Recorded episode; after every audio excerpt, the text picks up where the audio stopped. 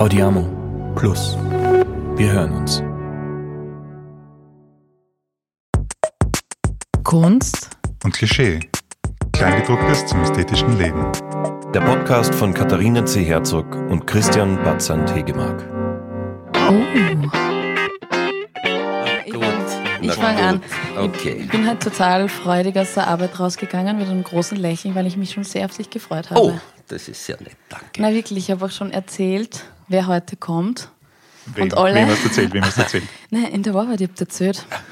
Ihr werdet es nicht glauben, wer heute der Podcast-Gast ist. Es ist der Norman Weichselbaum. Ja, hallo. Guten Tag, guten Tag. Danke für die Einladung. Ja, super, dass du da bist. Wir haben, das war ein Gespräch, das war quite a while in the making, muss man sagen. Ja. Weil wir haben, glaube ich, das erste Mal telefoniert im Februar, März. Irgendwo so, so im Frühjahr herum, ja, ja. glaube ich. Genau. Und warum ich mich so gefreut habe, können wir vielleicht dazu sagen, weil der Norman hat den Kiddie Contest mitgegründet. Jupp. Wirklich wahr. Also du, ach, er hat einen sehr tiefen Platz in meinem Herzen. Habe ich deine Kindheit mitgeprägt? Du hast Ich glaube, also du hast das Leben wow. mitgeprägt. Das Leben. Wow, wow, wow, ja, ja. Na, ich bin wirklich, ich bin schon fast ein bisschen schüchtern heute. Na, danke. Normal bin ich das ja gar nicht. Ihr seht jetzt die ein Kämo Rampensau. nicht. ich bin voll rot. Oh mein Gott, der Norman. Na, aber ähm, hast du solche Reaktionen öfters von Menschen, dass sie sich freuen, wenn du das erzählst? du das Naja, sagen wir, die Reaktion, die ich am meisten habe und die für mich auch die schönste ist, ich habe es jetzt einmal zusammengerechnet, wir haben mit Kiddie Contest 25 Jahre gemacht. Das heißt, wenn ich davon ausgehe, die Teilnehmer, die Semifinalisten, sind mittlerweile Hunderte. Wir sind mit vielen auch noch in Kontakt. Und äh, die schreiben mir, ich sehe, die hat geheiratet, die hat ein Kind, die hat, ich glaube, ich glaube, das erste Enkelkind ist auch schon bald irgendwann einmal unterwegs.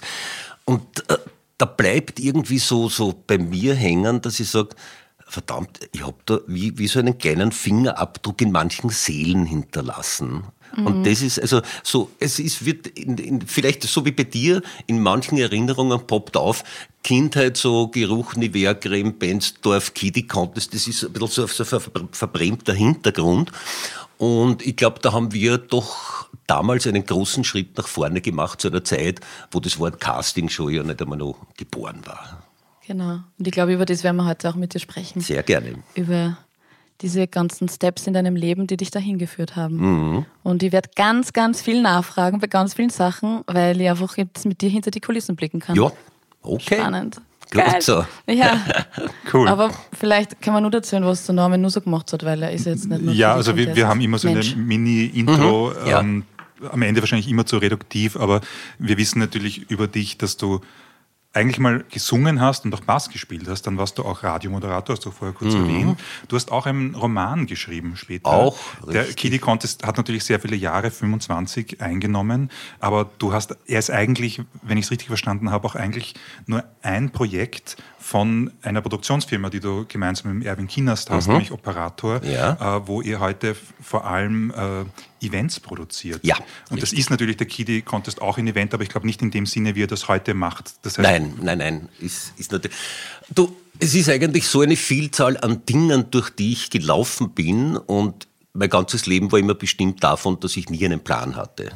Das war eigentlich der, der erste Gradmesser. gut gemacht. Sympathisch. nein, nein, nein, ganz ehrlich. Und das bis zu dem Punkt, ich glaube nicht einmal meine Frau könnte heute beantworten, wenn sie jemand fragt, äh, was ist ein Mann vom Beruf? Meine Mutter kann das schon gar nicht.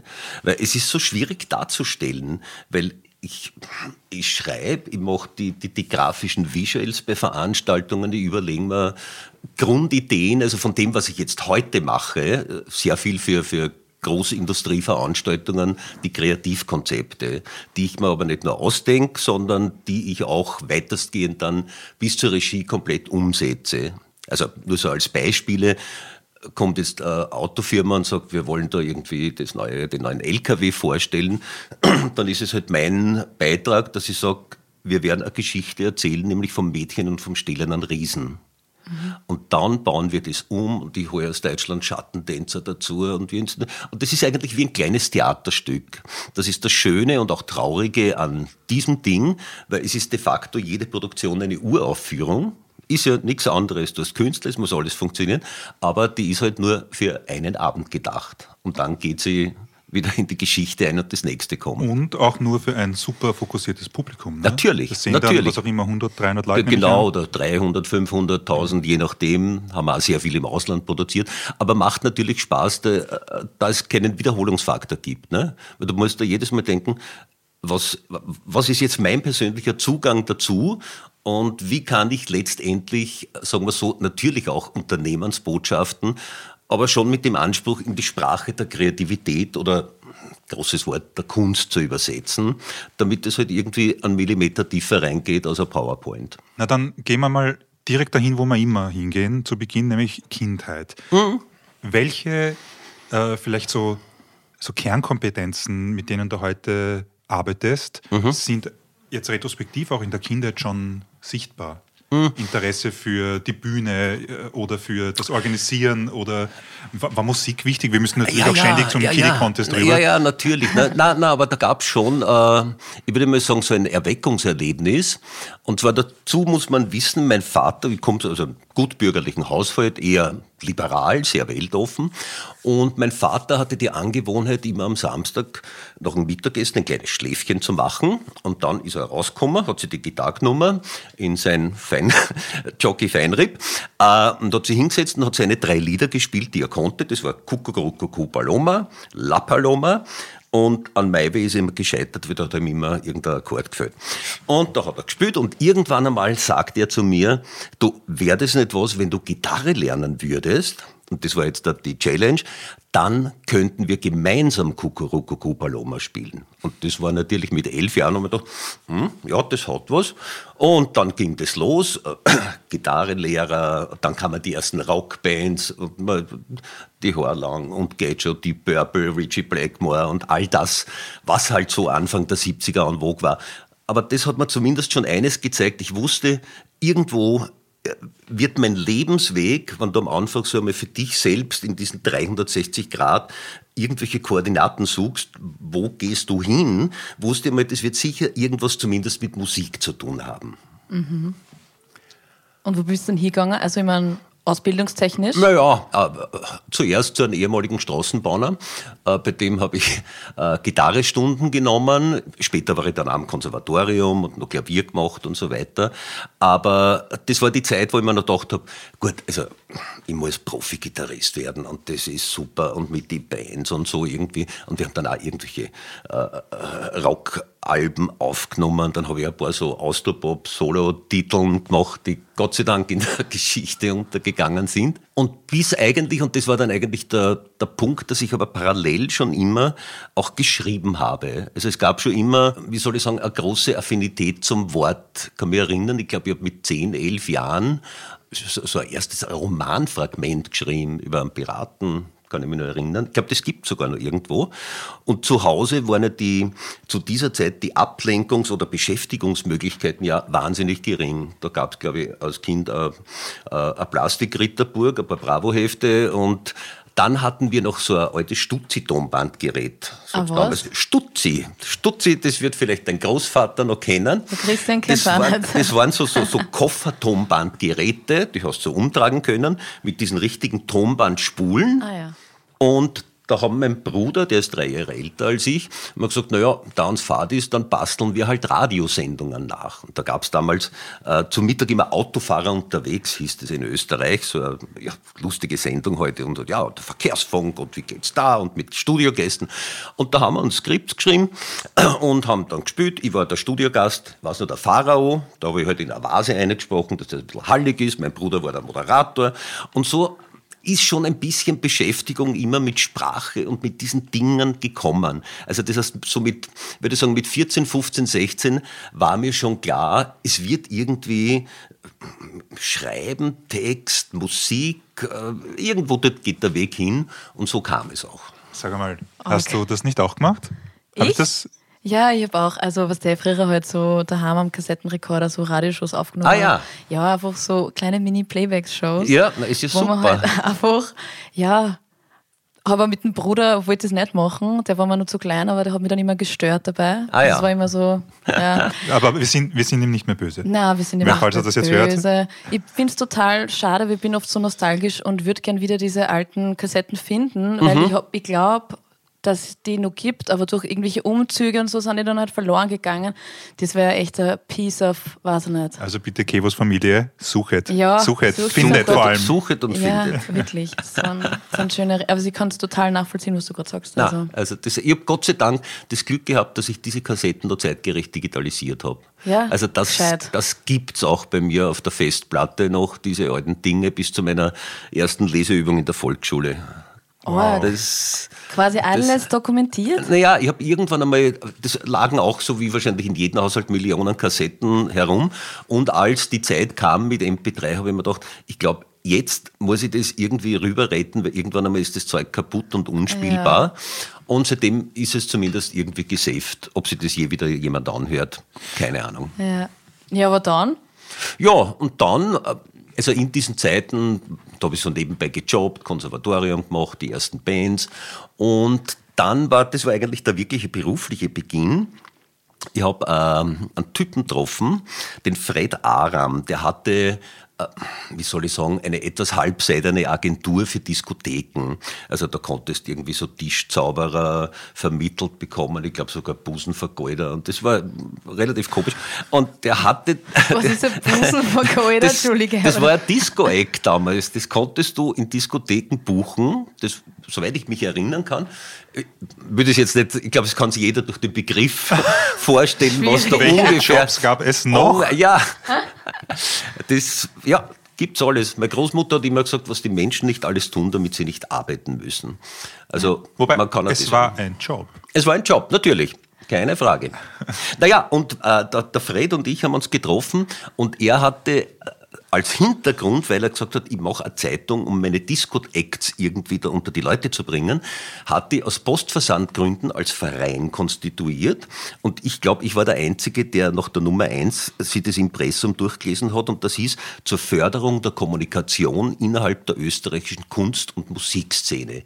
Und ich habe es missverstanden und habe mir gedacht, hey, das ist aber super, eine Musikerzeitung in Österreich. Du wusstest ja damals in Wien nicht einmal, gibt's in St. Pölten ein Studio, wer managt wem, wer sind die Leute bei den Plattenfirmen, Informationsfluss null. Und dann haben wir gemeinsam das über naja, doch zehn Jahre. Gin Bum hieß das Medium damals. Legendär. Findest, glaube ich, nur in der Staatsbibliothek im Archiv. Aber das war ein wurzeldickes 250 Seiten Monatsmagazin. Haben wir dann in Ungarn auch noch mutiert, in der damaligen Tschechoslowakei. Also ich habe dann Chefredaktion und die Prokura gemacht für den Verlag. Bis ich halt, äh, ja, und dann nebenbei immer ein bisschen Ö3 mo- moderiert, Billboard und alles Mögliche. Aber trotz alledem war dann der Punkt, und da war ich so Anfang 30, wo ich mir gedacht habe, das war so eines Tages in der Früh, mir gedacht, ich mag das jetzt alles nicht mehr machen. Ich glaube zu dem Thema, und solche Punkte gab es zumindest bei mir immer wieder, dass man sagt, zu dem Thema habe ich jetzt alles gesagt. Also alles, was bei mir dafür brennt, Interesse da ist, mich dafür begeistert, und man dachte, das ist jetzt leer. Ich möchte kurz fragen, in diesem Magazin, was Mhm. war der Fokus? War der Fokus, war das ein, ein Netzwerk, äh, ein Branchen... Äh, Im Prinzip könntest du sagen, es war eine Branchenzeitschrift und du hattest halt Interviews mit, äh, damals, wer, wer sind die Musikproduzenten, wer ist der Peter Müller, der SDS produziert hat, was läuft wo, wie gestalte ich ein Demoband, wo kann ich das aufnehmen, viel Technik auch natürlich, welche neuen Gitarren gibt's und so weiter. Und das war damals, glaube ich, in dieser Zeit des ja extrem aufblühenden Austropop, war alles ja frühe 80er Jahre, äh, zu Recht ein, ein, ein sehr notwendiges Medium, da es, wie gesagt, ja, lange vor Internet nicht einmal irgendeinen Kommunikationsfluss gab. na, weil ich habe jetzt gedacht an den Chelsea Chronicle, den es ja auch schon seit Ewigkeiten nicht mehr gibt, dieses Mhm. Magazin. Und das war auch für mich, hat einen anderen Spin gehabt. Da Ja. ging es ja tatsächlich um Musikreviews, es ging, glaube ich, auch ein bisschen um Sportreviews. Das habe ich, hat mich Mhm. Ja, interessiert, deswegen glaub, das weiß ich nicht mehr. Aber das war auch zu einer Zeit, ich glaube, ich habe das, ich glaube, vielleicht hat es das ab 2000 nicht mehr gegeben. Ich habe es davor gelesen. Und das war so toll, so ein lokales Medium zu haben. Wo, ich meine, die haben ja auch internationale Produktionen besprochen, aber deswegen, ich habe das nicht gekannt, Ja. dein Magazin, aber das finde ich sehr schade. Spannend. Ich Ja. glaube, wir haben jetzt die Quelle und wir können sicher mal in so eins reinschmückern. Ja, voll. Daheim? Du, Ich hatte es, ich glaube, bis vor zehn Jahren hatte ich noch irgendwo archiviert alle Jahrgänge und dann, ich bin dann eher immer ein Freund von radikalen Schnitten. Dann habe ich ausgemustert und habe mir gedacht, ich schmeiß alles weg. Wirklich? Ja. Ich habe das auch jetzt wieder gemacht, wie wir mit der Firma nach Corona übersiedelt sind von unserem bisherigen Domizil, wo unser Studio und die ganzen Sachen waren. Ich habe gesagt, ich nehme hier nur das mit, was ich in meinen Kofferraum unterbringe. Wir haben ein Kostümfund, aus die Produktionen und dann die ganzen erfreulicherweise eh Gold- und Platinplatten. Da habe ich eine noch meiner Mutter geschenkt und habe gesagt, ich brauche die Dinger auch nicht. Ich, ich weiß für mich selbst, was in meinem Leben passiert ist. Ich habe es drinnen. Es gibt eh Videos und Fotos und all das. Aber ich will mich oft nicht mit Materie belasten. Ah, nein, ich bin da ganz anders. Ich will die ganze Materie haben. mein, mein Keller ist leer. Also schau, das nächste Mal, wenn ihr nochmal übersiedelt, Dann ruft's mir an. es wird nicht mehr vor. weggeschmissen. Die Kevo, Kevo kriegt das jetzt. Okay. Ja, wirklich, so Flohmarkt gut, also so, so Zeiger ist, puh, geil. So Schallplatten, das hast du weggehauen, so goldene Schallplatten. Hm. ja. Oh mein Gott, das hätte ich nicht Man muss sich von Dingen lösen können. Ja, wahrscheinlich loslassen haben wir ja letztens Ja. besprochen, ist gar nicht so schlecht. Na, ist eigentlich extrem bereinigend. Aber wie hast du das dann gemacht? Dann hast du gedacht, okay, ich habe alles gesagt zu dem Magazin Ja. und jetzt lasse ich los. Eigentlich schon und hatte damals, war damals schon ist ja de facto mein, mein Lebenspartner im beruflichen und freundschaftlichen Sinne der Erwin Kienast. Äh, Erwin, Mus Musiker, Musikproduzent, hat viel in Deutschland zu der Zeit auch gearbeitet und ist gerade wieder aus Frankfurt zurückgekommen. Und wir haben gesagt, du, jetzt probieren wir irgendwas gemeinsam. Keiner eine Idee, was wir jetzt genau machen wollen. Wir haben gesagt, wir gründen jetzt eine Firma, die nennen wir Operator und wir wollen eigene Projekte umsetzen. Also der Fokus war nie Artist Producing, dass wir uns einen Künstler suchen, für den arbeiten und, und gesagt, na, wir wollen Ideen und dazu holen wir uns das künstlerische Personal oder entwickeln selbst was.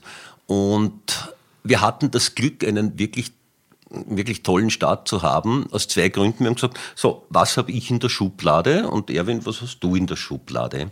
Und ich hatte äh, relativ weit gediehenes Fragment für ein, will gar nicht sagen Musical, für ein Bühnenstück mit Musik. Das hieß Rails, war ziemlich heftiger Stoff, denn Rails basiert auf einer Liebesgeschichte, die in Auschwitz spielt. Da habe ich schon mit 19 Jahren mich mit ehemaligen Häftlingen getroffen und mit Hermann Langbein und habe mich sehr tief in diese Materie hineingetan und das war so, so ein Drittel fertig. Dann haben wir gesagt, na gut, an dem arbeiten wir weiter. Das wollen wir irgendwie sichtbar machen und haben dann auch einen riesen Trailer gemacht eben mit 100 Millionen Musical-Sänger und haben den österreichischen Musicalpreis dafür dann gewonnen von der Austermechaner, obwohl das Stück nie in voller Länge aufgeführt wurde, muss ich auch sagen, zu meinem Bedauern. Und Erwin hatte ein Fragment, was anderes, der hat gesagt, du, ich habe so einen Dance-Titel, wir haben gesagt, wir wollen einmal einen neuen Geburtstagstitel machen, Birthday-Song. Und das äh, Glück war zu dem Zeitpunkt, äh, oder vielleicht auch meine Erkenntnis, das fiel gerade in das Jahr, wo 25 Jahre Ö3 gefeiert wurde.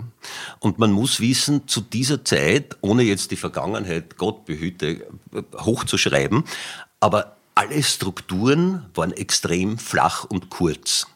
Das heißt, ich habe gesagt, du, dann rufe ich ihn Edgar an, Ö3-Chef Edgar Böhm, gesagt, du Edgar, wir hätten da einen Titel, das würde irgendwie ganz gut passen zu 25 Jahre Ö3. Der hat gesagt, ja, kommt vorbei, wir haben die Kassetten reingelegt, der hat gesagt, ja, das ist super, das gefällt mir. Du, wir machen eins, wir spielen das auf, 3 auf, auf Ö3 auf Heavy Rotation, rauf und runter, macht's bitte gleich in der Stadthalle das Opening für 15.000 Leute und Endergebnis, das Ding ist 13 Wochen auf Nummer 1 gegangen. Doppel, Wo, was in der Stadt, Doppelplatin. ah, das mit der Stadthalle Da gab es in, verstanden. da gab's in der Wiener Stadthalle zum, äh, zum Anlass 25 Jahre Ö3 eine riesen Konzertveranstaltung, einen Showabend, volle D-Halle, 15.000 Leute. So große Ö3-Disco eigentlich. Ja, ja, große, äh, mit, mit alle Millionen Stars und so weiter. Und wir haben den Abend quasi dann eröffnet, gleich mit dem Birthday-Song. Und auch zu einer Zeit, wo Ö3 wirklich noch was anderes war als heute. Ne? Weil heute ist ja das junge Medium FM4. Weiß gar nicht, ob's Ja. nicht, ob das überhaupt noch stimmt, ob das nicht eh auch schon wieder, ob nicht, weiß nicht, ob nicht was anderes das junge Medium ist, aber äh, von Nein, welchem nein. Jahr sprechen wir da? Du, eben, wir sprechen jetzt vom Jahr 1991. Ja.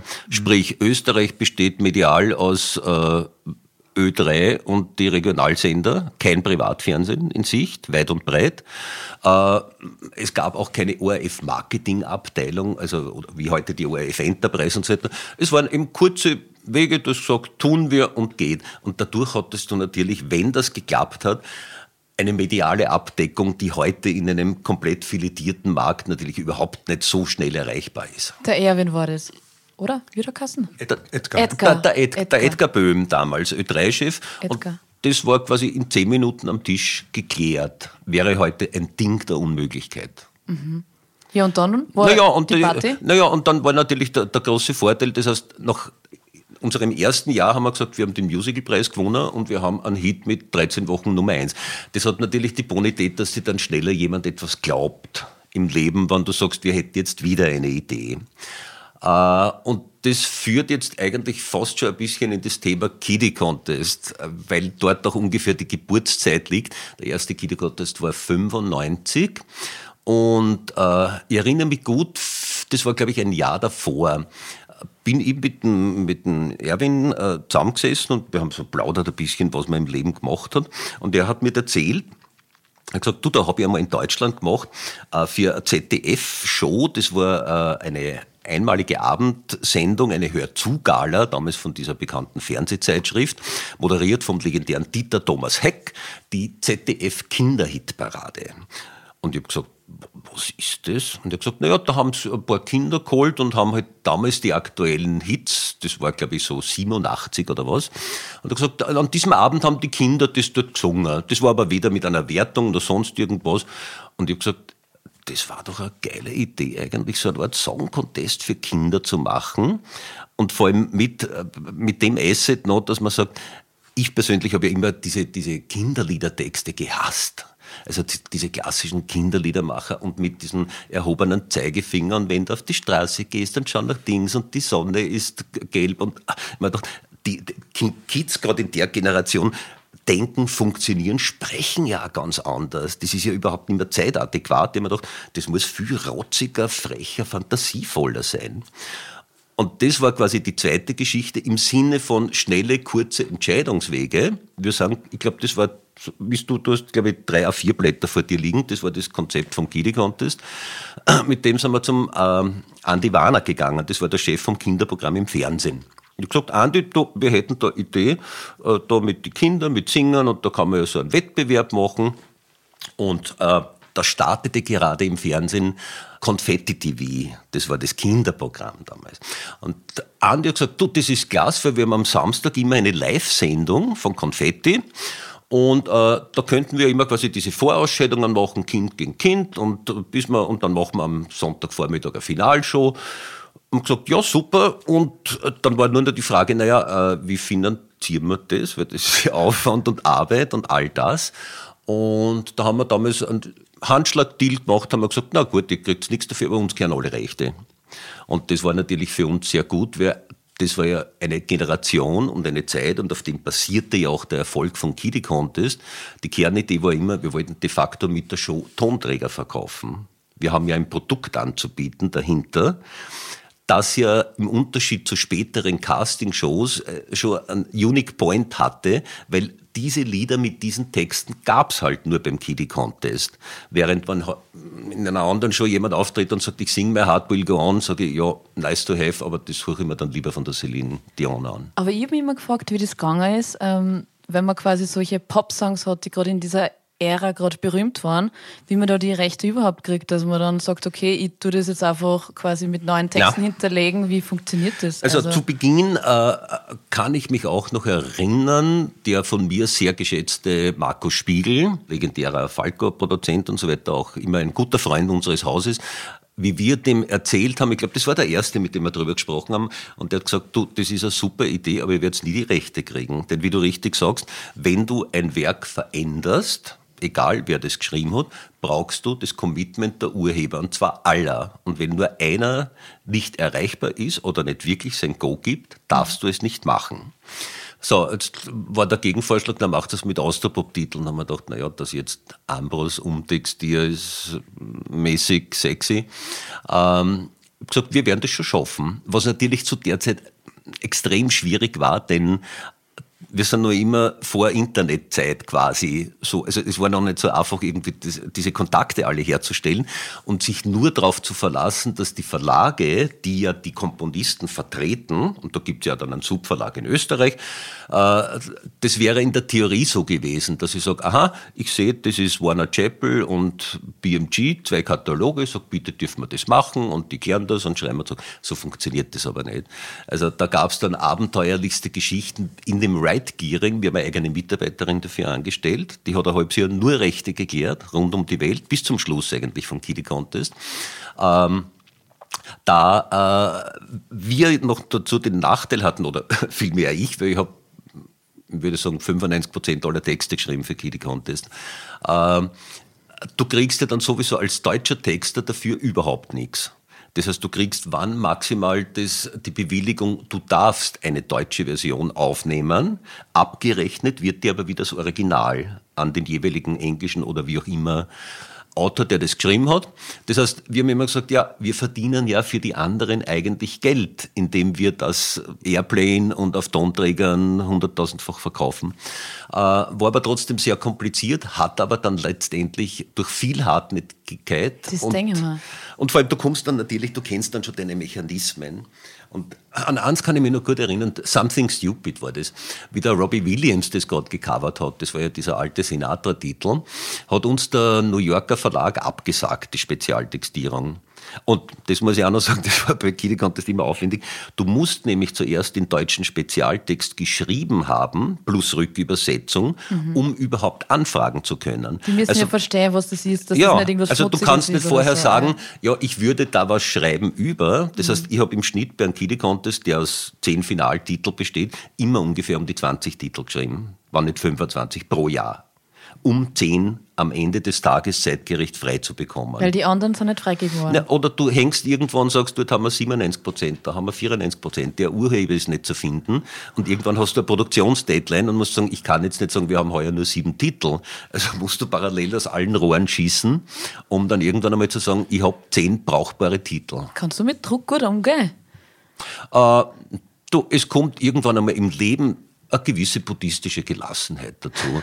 Also, wenn du sagst, es ist sie 10, 15 Jahre ausgegangen, zumindest geht's mir dann so, sage ich, ja, da habe ich schon das Urvertrauen, es wird sich auch wieder ausgehen. Warum soll es sich nicht ausgehen?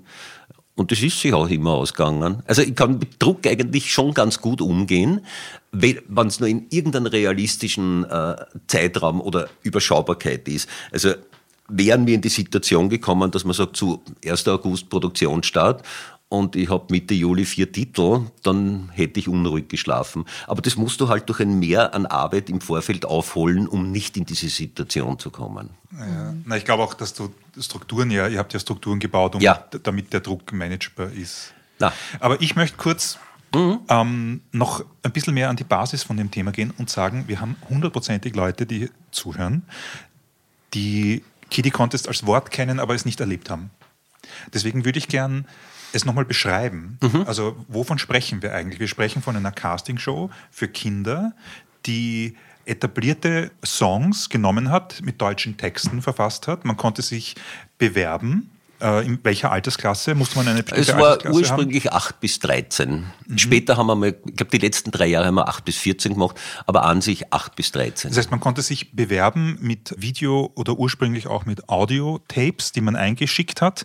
Äh, Dann wurde man von euch kontaktiert, wenn man Glück hatte. Und dann wurde auf einmal äh, live gesungen. Und eben, es gab dann scheinbar einmal im Jahr diesen Live-Samstag. Bitte erfüll das Ja, nein, gerne. ja, ja. Genau, das eine möchte ich noch sagen, nämlich, du hast es kurz erwähnt vorher, aber ihr seid einer der ganz, ganz frühen Casting-Shows im deutschsprachigen Wo- Raum. Wobei ich den Begriff Castingshow für Kitty Contest für unrichtig halte. Und zwar aus verschiedenen Gründen. Äh, erstens einmal, der schon angesprochene Unterschied ist der, dass bei Kitty Contest das, was angeboten wird im Audio, was gesungen wird, ist originär für die Show generiert. Bei jeder klassischen Castingshow singt ein Mensch irgendeinen bestehenden Titel, plus minus genauso wie der im Original klingt. Das war der Hauptunterschied. Und zweiter, und der ist vielleicht noch wichtiger, der zweite Punkt, bei Kitty Contest ging es nie im Leben darum, irgendwelche Karriereperspektiven in diesem Beruf aufzubauen. Das war immer eine Just-for-Fun-Geschichte für die Kinder. Das war ursprünglich ein bisschen sogar ganz zu Beginn haben wir uns gedacht, ich weiß nicht, hoffentlich treten wir uns da jetzt nicht irgendwelche Eislaufeltern ein und die uns erklären wollen, die Kinder und die singen gut und die machen. Es war dann völlig anders. Also wirklich in 25 Jahren kann ich sagen, waren vielleicht drei oder vier Eltern drunter, die mir nicht so ganz sympathisch waren. Aber primär diese Grundenergie, es waren immer Kinder, die wahnsinnig oft eingeschickt haben, sich beworben haben, ohne dass die Eltern das überhaupt wussten. Die haben gesagt, ich will das machen. Die Eltern waren dann die Leidtragenden und gesagt, ja, wir müssen ins Fernsehstudio schippern und dahin und da zur Kostümprobe und so weiter. Aber das war immer eigentlich bei uns, sage ich mal, ein, ein, ein künstlerisches Kinderpersonal, das von sich aus gesagt hat, ich will das machen und ich glaube, ich habe auch was anzubieten. Ich habe die Energie, die Strahlung, den Druck, weil du castest ja nicht nur dann noch Stimmen, sondern noch dem Gesamtkunstwerk. Da kommen wir jetzt, da kommen wir jetzt dazu. Kann ich gleich von mir erzählen. Ich war nämlich auch so ein kleines Kind. Hast dich beworben? Und ich habe mich beworben. Oh. Ich habe mich beworben. Ich glaube, ich war wahrscheinlich eh acht oder neun oder so. Und habe damals, wir haben, wir haben keinen kein Videorekorder gehabt, kein mhm. Video Und ich habe halt nur Kassetten hingeschickt. Und ich habe mir gedacht, so scheiße, hey, wie könnt ihr, wie könnt ihr meine Performance beurteilen, dass ich so gut präsentieren könnte? Und ich, natürlich, ich habe mir dann gedacht, was ein paar Kinder sind ausgewählt worden. Ich mir Alter, den haben sie genommen. Und mich nicht. Aber es ist halt, ähm, ich glaube, die Kinder haben das schon cool gefunden, aber die, ich kann mir schon vorstellen, dass einige das schon als Sprungbrett nutzen wollten, weil sie gerne einfach im Rampenlicht stehen und vielleicht, wer weiß, was da noch alles geht. So. Du, wir haben immer gesagt, wie sich das Leben weiterentwickelt, anders gesprochen. Wir haben immer den Eindruck gehabt, dass die Kinder, wenn wir sagen, so, du bist jetzt beim Kiddie Contest, ob im Semifinale oder im Finale, du durchläufst ja mit uns jetzt ein paar Monate de facto auch Gemeinsamkeit. Wir haben immer den Eindruck gehabt, es ist ein irrer Reifeschub dazu gekommen. Also wenn ich mich immer erinnere an alle Kinder, die gekommen sind, und es waren ja ein paar drunter, die dann auch Karriere gemacht haben, Julian Leplay und ein paar der andere. ja, ja, war? Julian war. okay, geil. Ja, der ist im ersten Jahr gar nicht reinkommen. Weiß ich noch, wie der Bur da steht, gedrückt und im nächsten Jahr war er dann drinnen. Und das hat immer den, äh, den Effekt gehabt, dass die Kinder, so wie sie am Anfang natürlich ein bisschen leicht verschüchtert und sonst was, du, und am Schluss waren das Energiebündeln, du hast gemerkt, die haben irgendwie einen Kick mitgekriegt. Und das habe ich immer so geil gefunden, dass ich mir gedacht habe, ich habe da ein bisschen, unabhängig von, wir tun da lustig singen und haben eine Fernsehsendung, ich habe da jungen Menschen ein bisschen so, so ein bisschen ein kleines Dynamit hineingegeben, an sich zu glauben, ein bisschen Gas zu geben und das dann zu sehen in der größeren Übersetzung, vor allem wie wir dann begonnen haben, Live-Shows zu spielen und Tournee machen und so weiter. Und wenn du dann da sitzt und sagst, boah, da sitzen auf einmal in der Stadthalle 11.000 Leute. Ich sehe erstmals, wer die sind, weil vorher waren das eigentlich Verkaufsabrechnungen. Wir haben gesagt, ja, nice to have in Österreich. Und damals war der Schnitt so, dass du gesagt hast, naja, in Österreich haben wir heuer, na, 100.000 haben wir nicht geschafft, 80.000 Alben. Wir haben Doppelplatin. Deutschland haben wir ja dann auch Zeit lang mitgespielt, Super RTL und so weiter. Ja, da gingen nochmal 150.000 Alben weg. Also unterm Strich standen wir dann, glaube ich, auf 1,4 oder 1,5 genau, also Millionen Wiki, Alben. Wikipedia sagt 1,4 Millionen verkaufte ja. Tonträger, damit erfolgreichstes Musikformat Österreichs. Ja, ich glaube, wenn man es so sieht, das war ja oft immer ein bisschen das Problem, dass... Ähm, in den Berechnungskriterien der Charts war es oft eine Streiterei, ob wir drin sind, weil der Industrieverband der Tonträgerfirmen oft eher das Interesse hatte, gesagt hat, na, das fällt unter Compilation, das ist so ein Sammelalbum und das ist kein Künstler. Und wir haben gesagt, Moment, das sind zehn Künstler, die originär einen Titel, den es in dieser Form nicht gab, erstmals vorstellen. Das ist kein Cover und kein, kein Sampler. Und das hat man dann auch geschafft und wir sind eigentlich, weiß ich nicht, viele ich glaube, man kann fast sagen, Jahrzehnte immer ist das Album immer Nummer eins gegangen. Vor alle Robbie Williams und was halt so sonst noch Mitbewerb war. Die Einschaltquoten waren eh unglaublich. Also Kinder, also so in meiner Umgebung, alle, das war so Pflichtprogramm. Also der, dieser, das war im November immer, oder? Immer Gefühlt? November. Naja, und vor allem die ersten Jahre, äh, das muss man auch noch sagen, es gab kein Privatfernsehen. Also wenn du gesprochen hast, wir hatten im Schnitt immer äh, an Marktanteil in unserer Zielgruppe, sprich also eh so Volksschule bis, bis frühe Mittelschule, äh, von im Schnitt 60 Prozent. Das heißt, aller, das heißt 60 Prozent aller Kinder, die in der Lage sind zu Fernsehen, haben sie Kiddie Contest angeschaut. Gibt es sowas heute Nein, noch? völlig unmöglich, weil heute siehst du jubeln Sender, wenn sie sagen, ich habe 4% Marktanteil in Summe oder irgendwie. Das ist eine völlig andere Landschaft heute und würde heute auch gar nicht mehr funktionieren. Vor dem Hintergrund, es gab ja auch für die Kinder damals äh, letztendlich keine äh, wirkliche Alternative im Sinne von kreativer Ablenkung. Also wir haben gesagt, der, der, Erfolg, warum sich die Kinder die Show anschauen und auch das Album kaufen, nebst dem, dass die Lieder, glaube ich, ganz gelungen sind, war ja immer, das wussten wir von vielen, dieses Mind-Movie. Das heißt, die Kinder haben sich ins Kinderzimmer eingesperrt, haben gesagt, die CD habe ich zu Weihnachten von der Oma bekommen oder wie auch immer, haben das sieben Millionen Mal abgespielt und dabei imaginiert, sie stehen selbst auf der Bühne oder sie spielen diese Rolle, die in dem Songtext da gerade drinnen ist. Das, du, du, lächelst, du scheinst das Devo, zu kennen. Devo ja, schmilzt also, der, der Norman erzählt mir Kinder, da ist gerade. Aber ich würde so gern noch mal kurz zu diesem Spielerischen hingehen, das du erwähnt hast. Ja. Weil du gesagt hast, eben so eine bestimmte Bewertungsdynamik war nicht Kern der mhm. Idee, aber dennoch in diesen 25 Jahren würde ich mir erwarten, dass Professionalität unter Anführungszeichen, mhm. die die Kinder, sagen wir 1995 versus 2005 versus 2015, das wird sich doch dennoch ständig zugespitzt haben, oder? Na, ich Wie, das, das, das, das, die Kamerakompetenz oder sowas. Aber ich meine es ja. auch nicht nur positiv, ich meine es auch kritisch. Quasi, wie hast du das oder wie habt ihr das erlebt? Naja, äh, du hast schon eine, äh, äh, einen großen Unterschied in dem Lauf von 25 Jahren gemerkt. Der erste war mal natürlich die Audition im Sinne von mal vorhören. Das waren ja immer so 1000, 2000, 3000 Einsendungen. Und das waren die Zeiten, da wurde eingeschickt eine Musikkassette, ein VHS, von Kindern akribisch verpackt in sieben Millionen Dings mit Pickeln. Also das Unpacking war schon ein Tagesprogramm da drinnen. Das, ich kann mich erinnern, bei uns das Konferenzzimmer war von oben bis unten voll mit Kisten und Schachteln und sie haben Teddybären mitgeschickt und was halt dazugehört. Das ist dann natürlich im Laufe der Jahre im Zuge der Digitalisierung viel einfacher geworden, weil am Schluss sind Files auf einer Page hochgeladen worden.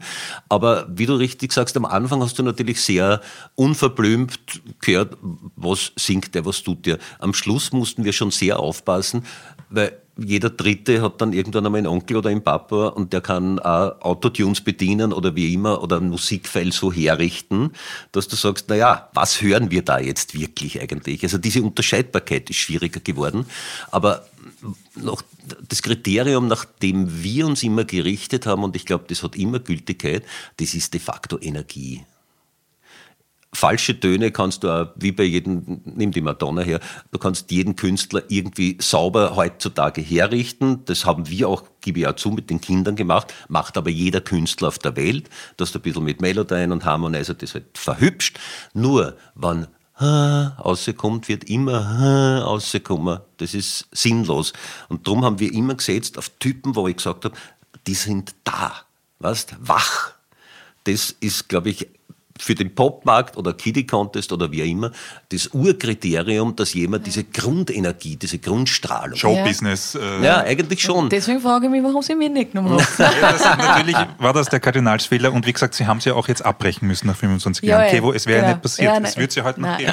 Aber ähm, was du sagst, jetzt da, was du sagst, ähm, stimmt. Also das stimmt wirklich. Da waren halt einfach manchmal Kandidaten, wo ich mir gedacht habe, ähm, hätte ich jetzt vielleicht nichts ausgesucht, aber die haben eine Energie gehabt. Also ja. Das kannst, das verstehe ich. Ja, also. Aber was der Christian vorher gesagt hat bezüglich Professionalisierung der Stimmen und so, das ist mir halt auch extremst aufgefallen. Und ich finde aber, wenn wir jetzt über Castingshows reden, mhm. es ist ja ein never-ending Ding. Also, wenn man sich anhört, die CD 1995 und wenn du jetzt da zum Beispiel The Voice Kids hörst, mhm. das ist ja Wahnsinn, oder? Wie die Kinder mittlerweile quasi singen, wo du dich als normalsterbliches Kind, das gern singt, vollkommen schlecht fühlst, oder? Mhm. Also, das war ja auch beim Kiddie Contest so, dass es am Anfang, wie gesagt, normaler war und dann ist es natürlich auch immer besser geworden und besser geworden, die Qualität, die Leistung der Kinder.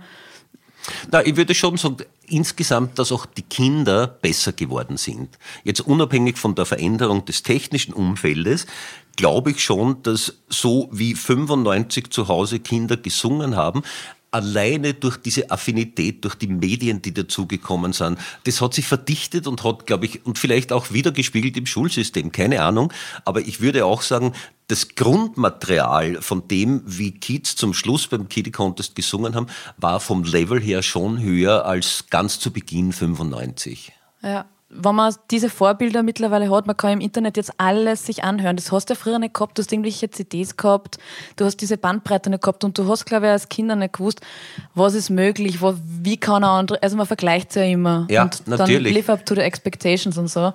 Also, ja. Aber das, das führt eben zu dem Punkt, und das ist fast jetzt wie, wieder wie Brückenschlag zurück zum berühmten Stutzi-Tonbandgerät in meiner Kindheit.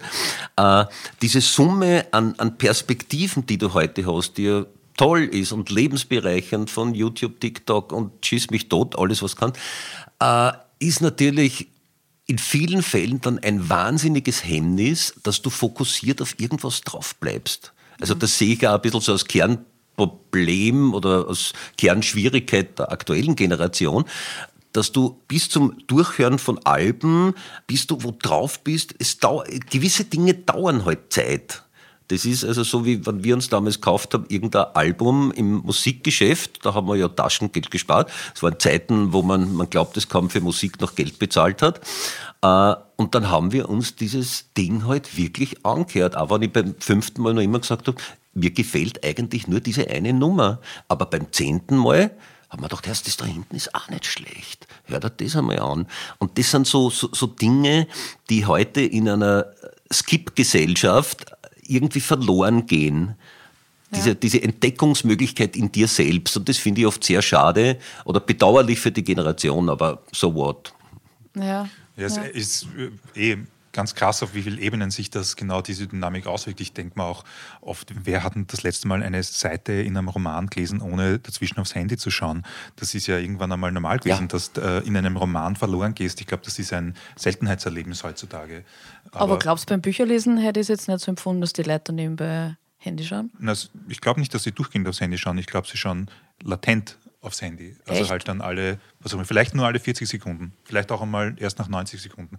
Aber wenn das im selben Raum liegt, dann liegt es meistens neben dir und dann ist ein bisschen eine andere, ein anderes Spin. Nein, nein, ist schon, Gefühl, ist schon richtig. Aufmerksamkeitsphänomen oder Aufmerksamkeitslosigkeitsphänomen, ne, das wir haben, ist. Mir geht es manchmal so, dass wenn ich mir einen Film anschaue, im Kino zum Beispiel, komme ich jetzt da drauf, habe ich manchmal das Bedürfnis, mit der Maustaste runterzugehen, damit ich schaue, wie lange was er noch dauert. Mhm. Was? Also das geht mhm. ja nicht beim Kinofilm klarerweise. Aber wenn man so gewohnt ist vom Filmschauen daheim und vom, ah okay, das, die Passage ist ein bisschen fad, das, das gibt man noch vor. Aber manchmal, es lebt ja Film auch eben weil es solche Passagen gibt, die vielleicht ein bisschen, wo nicht so viel los ist. Ja. Das Schlimmste ist ja eigentlich de facto ein Algorithmus, der dich bedient. Das Spannende ist ja das, wo du über irgendwas stolperst, von dem du keine Ahnung hattest. Also für mich ist es eine Horrorvorstellung, wenn ich sage, ich höre nur mehr die Musik, ich lese nur mehr die Bücher, ich sehe nur mehr die Dokus von all dem, was laut Algorithmus, was ja auch stimmt, mich interessiert. Ich will aber über Dinge stolpern, wo ich sage, das wusste ich gar nicht, das ist vertiefend, das interessiert mich, das ist irgendwie, das kann ich nur entdecken außerhalb dieser, dieser Welt. Du hast es ja auch, selbst wenn du Urlaub machst, kannst du ja nicht mehr verloren gehen. Sowas wie Google Maps ist ständig an. Du, also du, du gehst ja auch nur mehr Wege, wo du schon weißt, wie du hingehst. Das ist auf allen mhm. Ebenen sind ja, wir da irgendwie berauben wir uns e-, einer Sache, die. Dem Entdeckertum. Ja, also ja, wir, wir haben dadurch, dadurch Komfort und den wollen wir, aber manchmal ist es auch geil, glaube ich, den wir loslassen. Wir sind dadurch schneller. Ja, schneller, aber, die, aber das ist so eine kapitalistische Dynamik, die schneller ist eben nicht besser. Bigger, better, faster, more ist, glaube ich, eine der Lügen. Und ich bin mir vor allem nicht sicher, ob es de facto die digitalisierte Kommunikation wirklich produktiver ist. Also wenn ich mir oft denke, was an E-Mails hin und her gehen und an Team-Calls oder sonst was, was man früher offenbar mit einmal sich treffen lösen konnte, also für, ich glaube, heute ja unvorstellbar, wie konnte man Dinge wie ein Grand Prix, ein Skirennen, alles ohne, ohne Handy, ohne Kommunikationsmittel lösen. Wie hat das gereicht, dass ich gesagt habe, äh, okay, ich schreibe dir einen Brief, den hast du nächste Woche und dann schreibst du mir zurück. Und irgendwie hat das Ding aber in einer wirtschaftlich erfolgreicheren Welt als in der derzeitigen funktioniert, das zu pushen und nach oben zu bringen.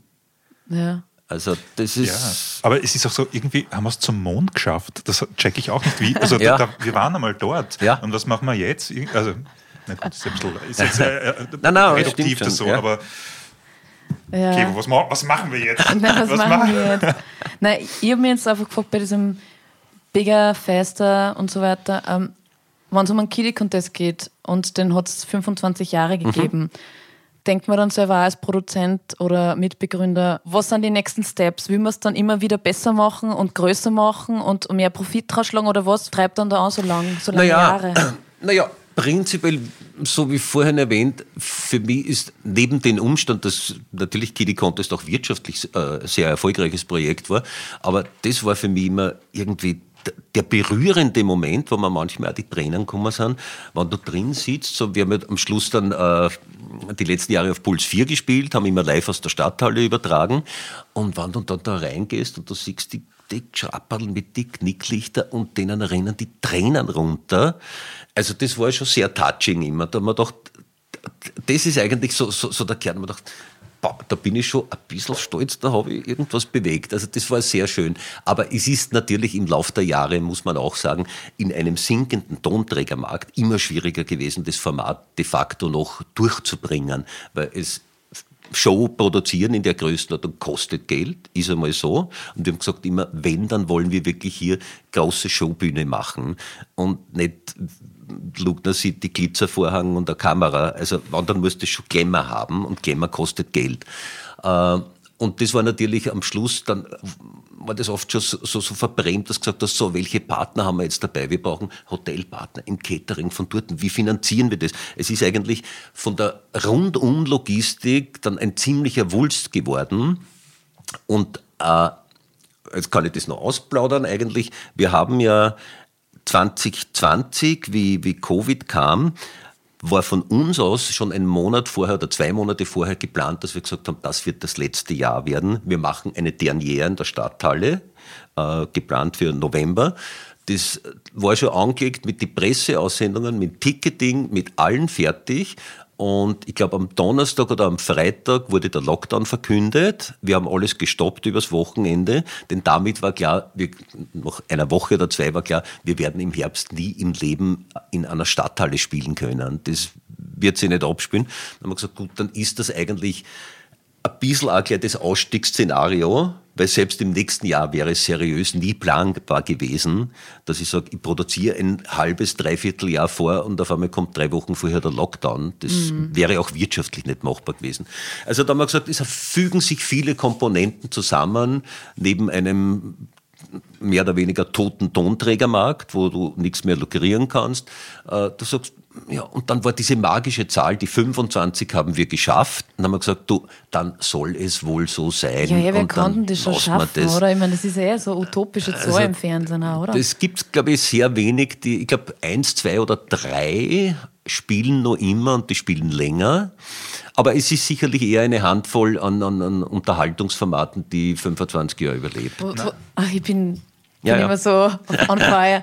Nein, für mich war es auch so beeindruckend, dass es wirklich dann auch nach Deutschland gegangen ist und dass auf einmal quasi die Deutschen eine Fernsehshow von Österreich nehmen und quasi da live zuschalten und so und das nicht nur kopieren, sondern Teil mhm. davon sein wollen. Da haben wir noch, bist du deppert, oder? Der Kiddy kommt, das ist so geil. Weil so Na, du, es, es, war natürlich dann ein, ein, ein ganz großer Wunsch. Das ist ein Ziel, das wir leider Gottes nicht erreicht haben. Natürlich, ab einem gewissen Punkt haben wir gesagt, so, und jetzt geht es darum, das Format weltweit zu exportieren ich muss ja nicht produzieren, ich muss die Texte nicht schreiben, aber das kann man ja auf Spanisch, auf Französisch, auf Brasilianisch, keine Ahnung was machen. Es ist, gibt eine klare Production Bible, wie dieses Ding zu machen ist, wie das geht, wie das war alles ausformuliert. Ist auch über die ORF Enterprise viel auf den internationalen Messen vorgestellt worden.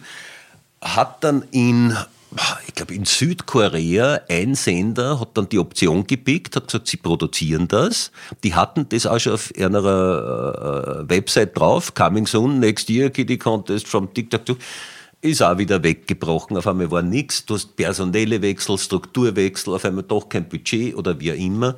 Und diesen Punkt hätte ich als Lebenstraum gern gesehen gehabt, dass ich sage, wow, und ich kann heute sitzen und sage, das Ding rennt da irgendwie, so, so wie The Voice, halt, wie diese Formate weltweit produziert werden. Aber irgendwo haben wir es in der Recherche gesehen. War das Argentinien, Brasilien? Also, Was? oder? Na, gelaufen ist es de facto nie. Also vielleicht ist das eh die, die, die eine Geschichte, da war es schon wirklich hot am Punkt, da war es ausverhandelt mit dem Sender und dann hat der Sender einen Rückzieher gemacht. Und mit dem musst du halt leider Gottes immer rechnen. Weißt du, andere Köche, andere Töpfe, Arbeit in Plattenfirmen und so weiter. Das ist, da ist nie was fix. Aber das hat leider nicht funktioniert. Und ich, was ich schade finde, weil ich glaube, die Idee wäre stark genug gewesen. Aber die Sender haben sich, glaube ich, oft sehr davor gescheut. Wenn du heute ein Format wie The Voice oder, oder äh, Germany's Next Top, Topmodel oder irgendwas nimmst, ist es ganz klar, wie du das aufziehen kannst. Das kannst du bis am Cent nachrechnen. Bei Kidekont war natürlich immer die Frage, so, und wer schreibt die Texte? Und da hat jeder Sender gesagt, naja, also diesen Kreativpart, den wir immer mitliefern konnten im Deutschen, das war jetzt da sehr schwer, wenn jemand gesagt hat, naja, und wann das bei uns aber dann nicht so pointiert ist oder und das Right Clearing bei uns und ah, klingt kompliziert. Und darum, glaube ich, sind wir nie ganz über diese Kante drüber gekommen. Ich finde es äh, eigentlich total spannend, dass, dass das dann nicht so eine im positiven Sinne als Challenge genommen wird, so wie leibend ist das da drüben, äh, was die da in Wien machen. Und macht man das doch auch?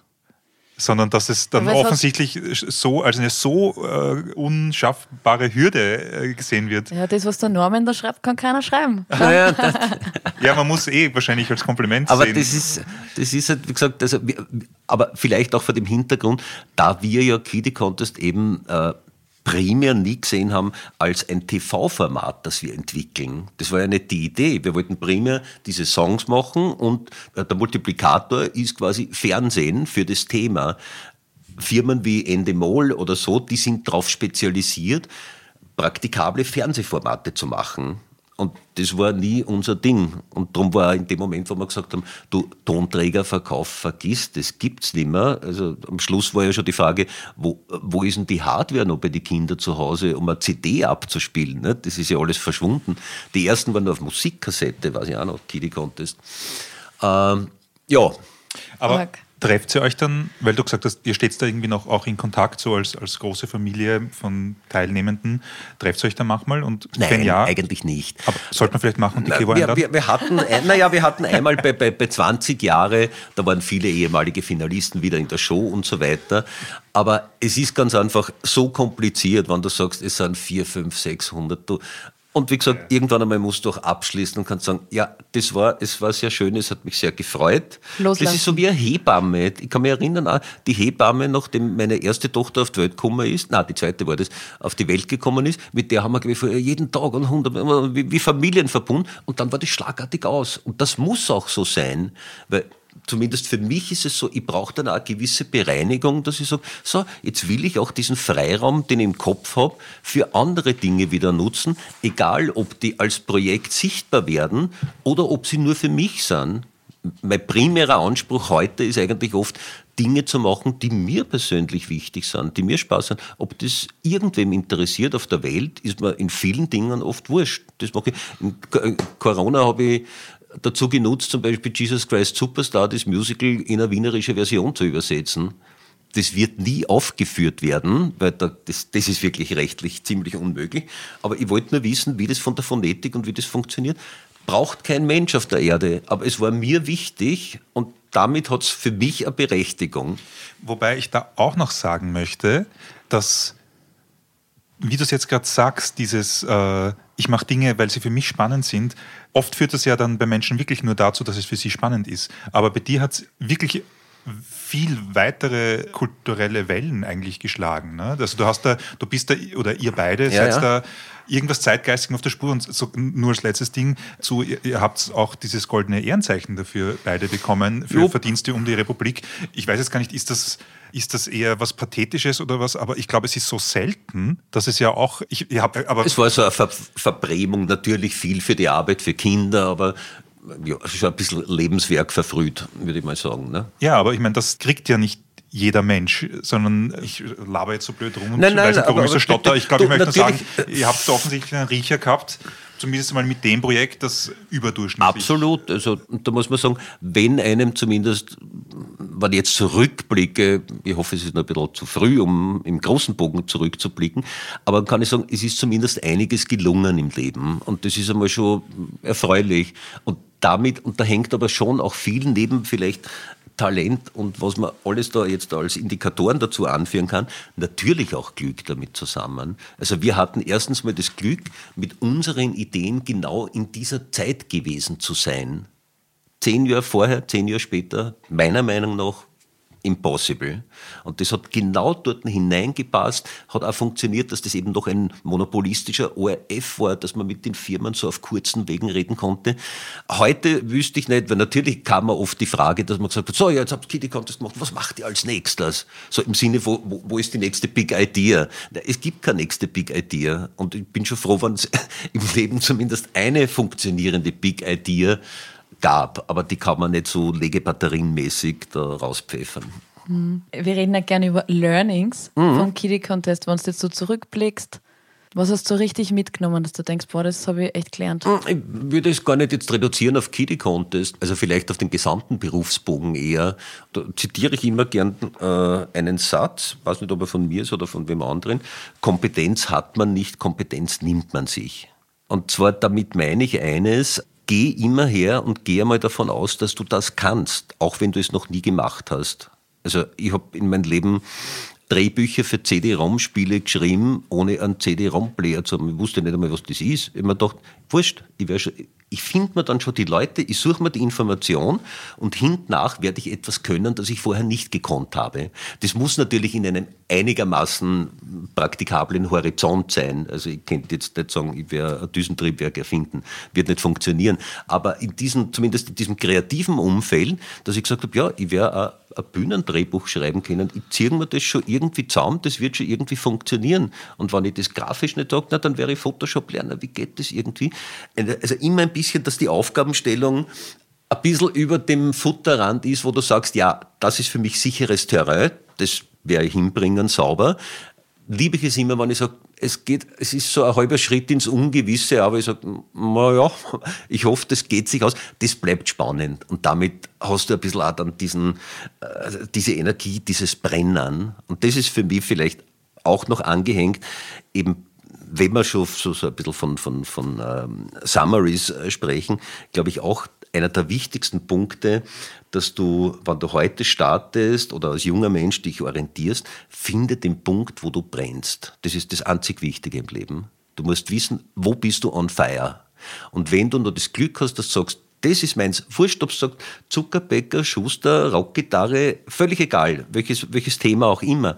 Und wenn du das Glück noch hast, dass du dort vielleicht irgendeine Befähigung hast und die merkst du am besten, indem es für dich völlig unspektakulär ist. Für mich war zum Beispiel Schrei Schreiben der Texte von Kili Contest, ich habe mir immer gedacht, ja, das ist eh ganz klar, das geht ja nur so. Also das war für mich nie so, so, so irgendwie aufregend. Ich mir dachte, ja, das muss man so bauen, phonetisch, ich weiß, wie das funktioniert. Das, und dann hat man dort offenbar irgendein Talent, weil es so leicht von der Hand geht. Das würde ich gerade fragen, ja. Es wirkt so, als würde es einfach ja. keine, Mühe machen. Nein, eigentlich ist es, ja. es ist dir klar, was du tust. Das ist so, so, so, so ein kreativer Blindflug irgendwie. Sehr laut. Ein inspirierendes Gespräch da heute. ich muss da mitschreiben. Warum Na schön. Ich meine, das war jetzt eh gerade so schön rund, dass ich das Gefühl habe, wir sollten da eigentlich stehen bleiben, oder? Wir können das machen, aber wir hätten dann einen Punkt vielleicht noch verpasst, nämlich das, was danach kam. Du hast das, ja. wir, wir, haben schon jetzt ein bisschen ja. das oder angeteased. Eben Operator macht Events. Du hast ganz zu Beginn darüber kurz gesprochen. Mhm. Aber ich würde trotzdem gerne wissen, selbst wenn du jetzt heute hier sitzen kannst und sagen kannst, ich brauche da nicht den großen Wurf, er ist mir mit mhm. viel Glück und vielen Zufällen at the right Time at the Right Place mhm. kam es dazu. Aber lächzt ihr dennoch danach? Sei, bist du oder seid ihr total happy? Ihr habt ja, es klingt so, noch immer sehr große Projekte, die ihr umsetzt. Ja, ja, freilich. Äh, für eine andere Klientel. Äh, die Monetarisierung ist eine ganz andere. Versucht ihr das trotzdem irgendwie wieder nochmal zu schaffen oder sagst du, na Moment, wir haben es ja eh schon? Nein, also ich, ich sehe es jetzt da also vom Lebenspunkt. Ich bin 62, also ich bin ja auch nicht mehr ein junger Hüpfer. Also ich versuche schon gewisse Balancen jetzt da irgendwie in Einklang zu bringen. Diese, die, dieses ganze Eventgeschäft, wenn man es so nennt, das machen wir neben Kiddy Contest auch 30 Jahre. Also das war ja nicht ein danach gesetztes, sondern immer parallel laufendes, so wie ich oft dann noch Drehbücher und Werbespots oder keine Ahnung was gemacht hat, der Erwin Filmmusiken, sehr viel Universum und so Zeug. Jetzt ist es ein bisschen reduziert. Ich schaue auch durch den Wegfall, und das war doch, glaube ich, immer gut die Hälfte meines täglichen Tuns, Kitty Contest, diese Freiräume auch anders zu nutzen, auch Dinge zu verfolgen, so wie vorhin angesprochen, die mich ganz einfach persönlich irgendwie interessieren. Ich habe jetzt da gerade so, so, so, ein genealogisches Projekt gehabt. Wir haben äh, in äh, am Traunsee eine Wohnung in einem Haus, das hat einer ehemaligen K&K-Schauspielerin gehört vor 100 Jahren. Und ich habe begonnen, deren Geschichte zu erforschen. Ich habe mich da in alle äh, Museen und überall reingekniet in die historischen Grundbücher. Braucht kein Mensch. Aber mir war wichtig, ich habe gesagt, ich will jetzt wissen, wer ist das und kennt fast schon ein Buch daraus schreiben, weil es mir wichtig war. Und will mich jetzt eigentlich zunehmend mit Dingen beschäftigen. Entweder tolle, spannende Projekte, in denen ich für Industrie was bewegen kann, was umsetzen kann. Und da machen wir wirklich oft sehr lustige Dinge, also mit, für, für, für Wettbewerbe, da lasse ich Schiffe durch Hallen fahren und keine Ahnung, also äh, relativ aufwendig. Und Dazwischen möchte ich, Golf ist auch dazugekommen, muss ich auch gestehen, was mental der geilste Sport der Welt ist. Und diese Balancen will ich jetzt irgendwie halten, dass ich sage, na, ich, ich, muss das nicht mehr machen, ich finde das toll, ich kann da so, so, so ein Eventprojekt machen, da mache ich ein Projekt für mich, dann nehme ich mir wieder GarageBand und produziere einen Titel, auch nur für mich, den baue und schnitze mir um wochenlang. Also Langeweile kommt eher nicht auf, sagen wir es so. Aber geht es dir dann um dieses, um ein so ein kindisches Spielen? Ist es ein Entdecken? Äh, geht es ums. Es geht ums Sichtbarmachen. Es geht irgendwie für mich zumindest darum, wenn irgendwas bei mir im Kopf ist, dass ich sage, ich habe eine Idee, ob das jetzt ist eine musische, eine Textidee oder eben, ich hätte, das war spannend, so ein Projekt über diese Schauspielerin oder irgendwas, dann will ich es nicht verenden lassen, wie es oft im Leben passiert, in der, in der Absichtserklärung. Ich hätte machen können und ich, ja, ist aber nicht. Die, die Welt ist voll von nie erfüllten Projekten. Ich habe gedacht, wenn ich es angreife, dann will ich es am Ende des Tages sichtbar haben oder hörbar. Es ist zur Welt gekommen, sagen wir so. Und das war mir eigentlich immer wichtig. Das war der Grund, warum ich damals den Roman geschrieben habe. Nur weil ich mir gedacht habe, fuck, ich will jetzt einmal einen Roman schreiben. Und die einzige Aufgabenstellung war, dass ich mir gedacht habe, äh, es darf mir nichts kosten. Also, und ich möchte nicht Eigenverlag irgendwie so Pseudo-Schriftsteller sein. Ich will, dass das ein ordentlicher Verlag nimmt, ordentlich redigiert, macht. Der Georg Danz hat damals noch das Vorwort geschrieben. Und das hat funktioniert. Natürlich, viele Pläne passieren nicht. Ich wollte dann noch drei Romane schreiben, so alles nie passiert. Aber das, was befruchtend ist, ist eigentlich immer der Punkt, was du sagst, ich hatte eine Idee und die ist im Kopf entstanden und am Ende gibt es irgendwas. Das kann ich mir anschauen, das kann ich hören, das kann ich lesen, das kann ich angreifen, wie immer. Bist du selbstkritisch viel und, und perfektionistisch oder ist das etwas, was, was oh, du ja, nicht mit identifizieren kannst? Also ich, ich kann mich erinnern, gerade auch bei Kidding Contest, ich bin oft gesessen an einem Text eine Woche oder 15 Tage.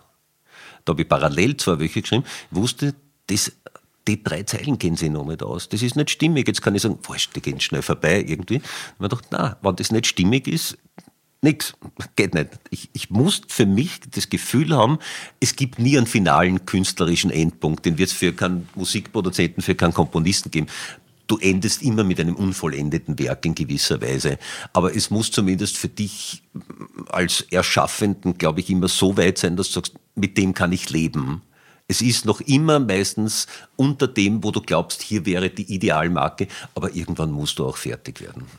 Das klingt ja nach einem perfekten Abschlusswort. Nur ganz fertig sind wir noch nicht. Ähm, erstens einmal danke, dass du heute da bist. Sehr gerne, hat Spaß gemacht. Ähm, inspiring Talk für mich.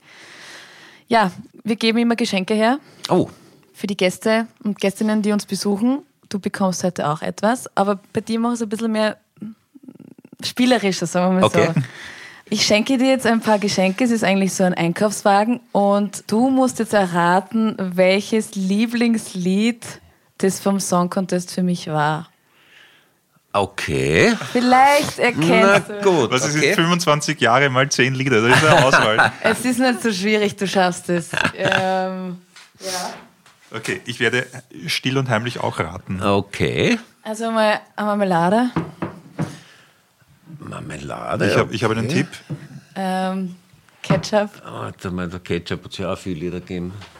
äh, irgendein Palatschinken-Tiger gab es einmal. An den Ketchup. kann ich mich dunkel erinnern. äh, Zahnpasta und eine Zahnbürste. Ah, die Maria würden das kassen. Ah, die, die, ich glaube, die Lisa hat das gesungen, die Mikolaschek. Und Fleckenteufel. Äh, ab in die Dusche gab es dann noch, Und eine Seife. würde jetzt da eher auf ab in die Dusche gehen, aber Maria, na, das wird ja ein hab Riesengeschenk. ich ich habe extra, weil du für Nivea auch schon mal was gemacht hast, habe Ja. ich extra Nivea-Creme. Oh, oh, oh, oh, oh. Ähm, einen Waschlappen Ja, aber, Dann, aber he- und, und, ein, und ein Waschmittel. also, aber wie viel kommt hier noch? ab in die Dusche, das ist ja Wahnsinn. war's. Soll das alles ein Song sein? das Oder? ist ein Song. Es Ah, ist dachte, ein Song, ah. aber na klar, es, es geht irgendwie um Flecken, um, um Putzen, um Waschen. Da hatten, was der, ich habe natürlich oft viele Themen auch mehrfach durch andere Blickwinkel, musste irgendwann einmal repetieren bei 300 Titeln. Aber ab in die Dusche wäre mir eingefallen, das war es aber offenbar nicht. Nein, Äh, es ist okay, wie soll ich singen? nein, nein, nein, nein sa- sa- sagen wir das erste Wort vielleicht, oder die L. L.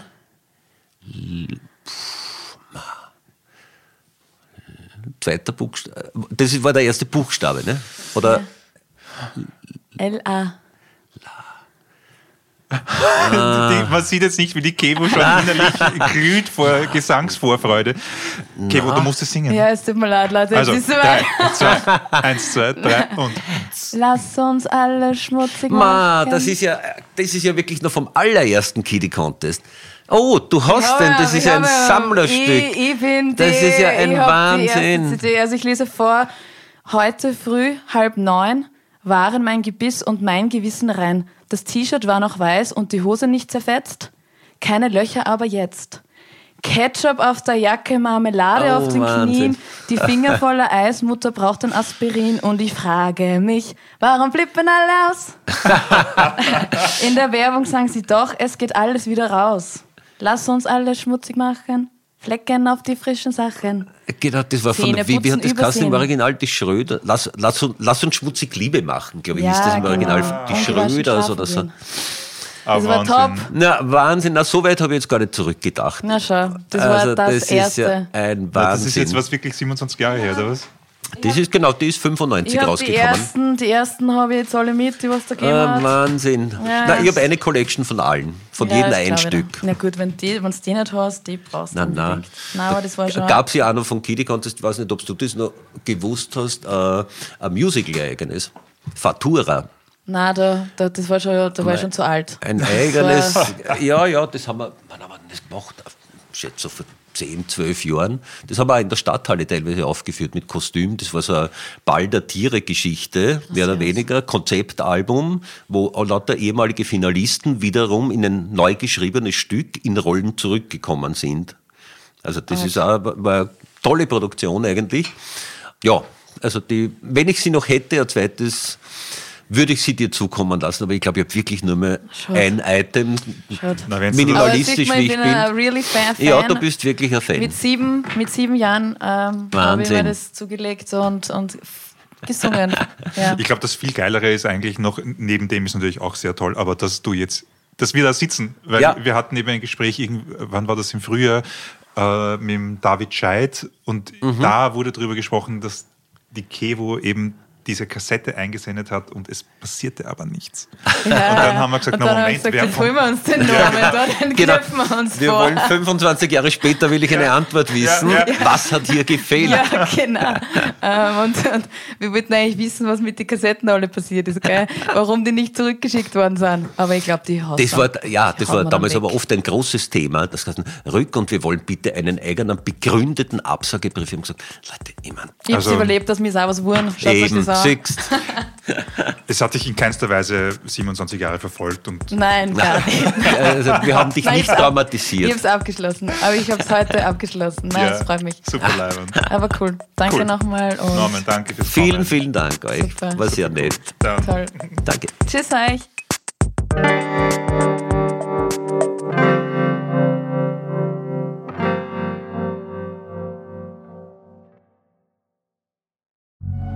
Audiamo Plus.